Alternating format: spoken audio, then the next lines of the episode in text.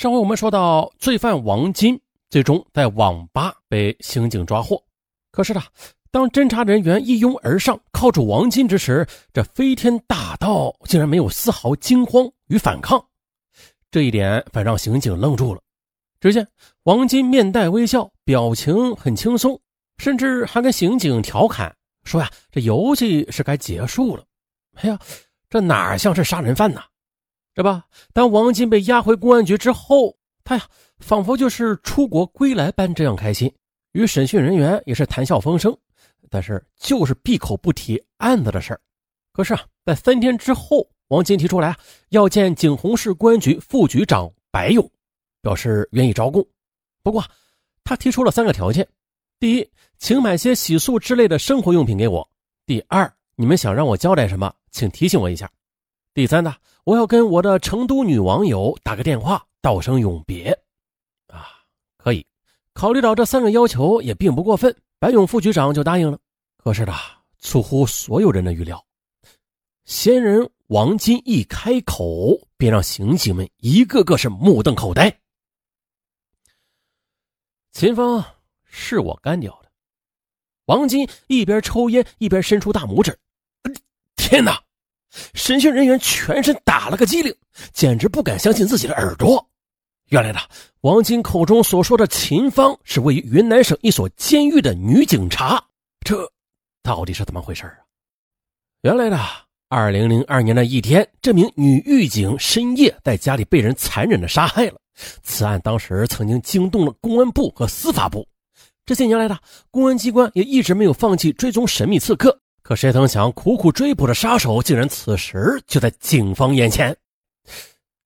可这还没完的，就在审讯人员吃惊之时，这王金又若无其事的又抖出了另外一宗命案。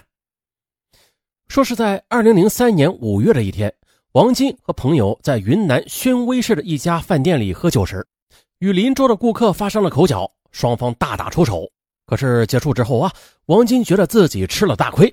于是便一直尾随着对方其中的一员，在凌晨四点左右，他翻墙进入仇家里，用木棍和铁锹将仇人活活的给打死了。盗窃、抢劫、强奸，又背负三条人命，怪不得前面他提出了三个要求啊！第三个要求说是跟我的成都女网友打个电话，道声永别呢。啊，他自己也知道该结束了。面对着眼前这个十恶不赦的魔鬼，审讯人员恨不得将其碎尸万段。你做了这么多的案，难道就不考虑后果吗？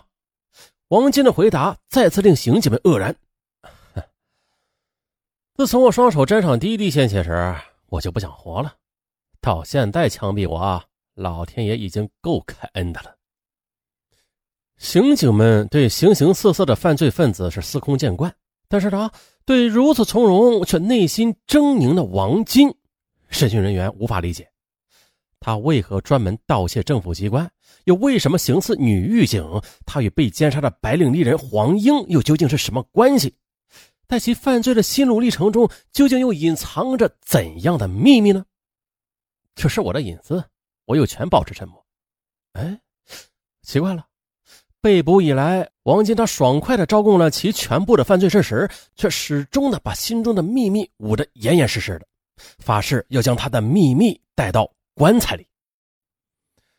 随着二零一零年一月下旬，西双版纳自治州人民检察院对此案的审查起诉，这个杀人恶魔啊，最终还是透露了他的特殊身份。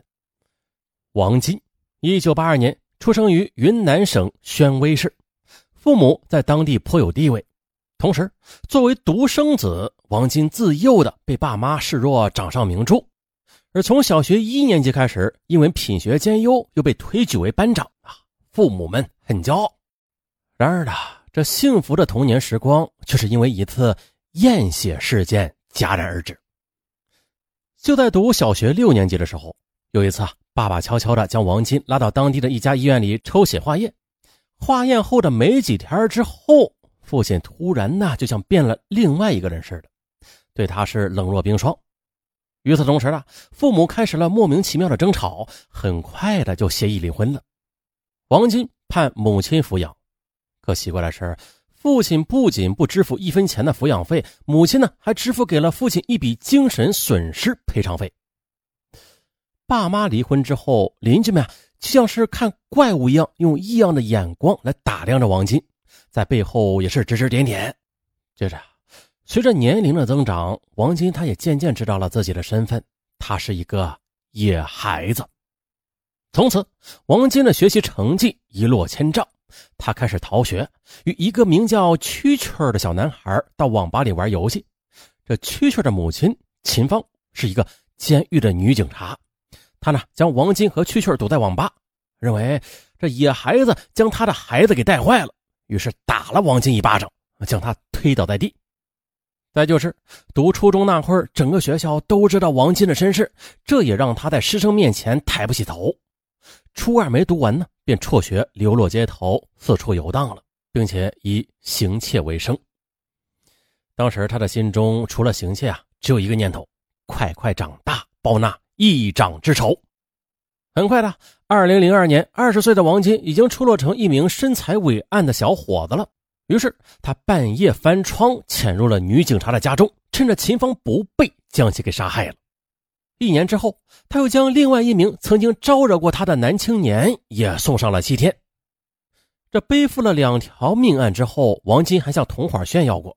说呀，我从小就被人歧视，老子如今也是单枪匹马的干过几件惊天动地的大事了，证明我不是孬种。二零零三年的，王金因为盗窃东窗事发，被云南省普洱市人民检察院判处有期徒刑两年。二零零五年出狱后的王金又重操旧业，在景洪市的人民法院行窃时，又被法警给捉住了。王金赤手空拳与法警肉搏，最终被制服后，又被该院以抢劫罪判处有期徒刑三年。其实，在第二次入狱时，让王金有了一丝悔改之心的，他为此也是一封接着一封给母亲写信。他呢，希望出狱之后回到阔别多年的妈妈身边，啊，踏踏实实的过日子。可是王金没想到啊，他写给妈妈的家书就如同泥牛入海。王金最后写了一封信，宣布跟妈妈断绝母子关系。如果说我不是爸爸亲生的，难道妈妈也是假的吗？我一辈子也不想再见你。第二次出狱后的王金将复仇的火焰喷向了景洪市的人民法院。在他看来，自己盗窃法院失手后没有偷走一分钱，挨了法警一顿揍不说，还白白的坐了三年的牢，这是法官公报私仇。因此，他决议了，从哪里跌倒我就从哪爬起来啊，玩弄一下法官。于是两次光顾法官的办公室，并且斩获颇丰。在玩弄法官得手之后，王金颇有成就感，决定扩大战果，羞辱整个西双版纳的政府官员。让行政领导领教一下野孩子的厉害。于是飞天大盗横空出世，这下好了，三十多家的单位变成了王金大显身手的猎场。可就在一个个官员诚惶诚恐之时啊，这飞天大盗的桃花运却悄然而至了。二零零八年二月了，王金与一个名字叫刘宇的妙龄女郎坠入了情网。这刘宇啊，长相甜美，身材嘛也是曲线玲珑。那就这样的，二十六岁才品尝到初恋滋味的王金，他热血喷涌，不仅每晚到刘宇的单身公寓约会，而且在女朋友身上也是大把的花钱。刘宇呢，他以为遇到既帅气又有钱的白马王子了啊！不仅见面时亲昵的称为王金为老公，还在自己的女同事黄英面前秀恩爱啊，很是浪漫。可是。王金的鸳鸯蝴蝶梦没有做多久，便发现了女友的秘密。这女友刘宇啊，今天跟他是翻云覆雨，明天又跟另外一个男人颠鸾倒凤，这不是一般男人能忍受得了的，是吧？被戴绿帽子了。被戴绿帽子的王金，他怒发冲冠，联想到自己的母亲红杏出墙，生下他这个耻辱的野孩子，哼！王金威胁啊，要狠狠的教训女友。可是。刘宇对王金的出意翻涌却嗤之以鼻：“切，你没有正当职业，对女人又是挥金如土，这些巨款肯定不干净。你要是敢动我一根手指头，我会让你吃不了兜着走的。”惊闻女友知道自己的底细了，王金决定杀人灭口。二零零八年九月九日晚上十一点左右，他用事先准备好的塑料卡片捅开了刘宇的单身公寓的房门，发现女友不在家里，便持着尖刀潜伏。可是等到第二天，仍然不见刘宇回家，心烦意乱的王金呢，便双手发痒了。他决定啊，到邻居家偷点东西。于是他从三楼女朋友家里通过阳台，又攀爬进四楼的黄英的房间，发现，哎呀，这黄英啊，正裸睡在床上，啊，顿时起了色心。王金就这样轻轻的用手抚摸着她，啊，突然的惊醒了睡梦中的黄英。见女同事的男友半夜潜入自己的卧室，非礼她，黄英顿时是花容失色啊，激烈的反抗起来。可是欲火焚身的王金却饿狼般的扑了上去，在强奸了这位白领丽人之后，为了防止事情败露，而将其掐死。那最终呢？这女友刘宇因为脚踏两只船而夜不归宿，侥幸的逃过了一劫。可遗憾的是，却让自己的女同事成了替死鬼。不过万幸的是，黄英的香消玉殒，已让双手沾满鲜血的飞天大盗浮出了水面。啊，尼采曾经说过：“当你凝视深渊之时，这深渊也在凝视你。”他们说完案子，由警方的机智才干而叫好。也为那些逝去的受害人而悲痛，更为穷凶极恶的王金而愤怒。好在的，王金即将受到应有的惩罚，肯定是死刑了。但是尚文一直觉得这些不重要，重要的是啊，我们听完案子，不仅要问一下，为什么这王金一次次的铤而走险的去偷盗，又一次次的丧心病狂的去伤害别人？显然呢，是亲情的缺失，被人嘲讽。过早的辍学，还有报复的犯罪心理等等，都是难逃其咎的。其实呢，一个人的成长，他总不会是一帆风顺的，总有沟沟坎坎。而这些啊，对于一个有快乐童年的人，他呀会自我调整，会很快的治愈。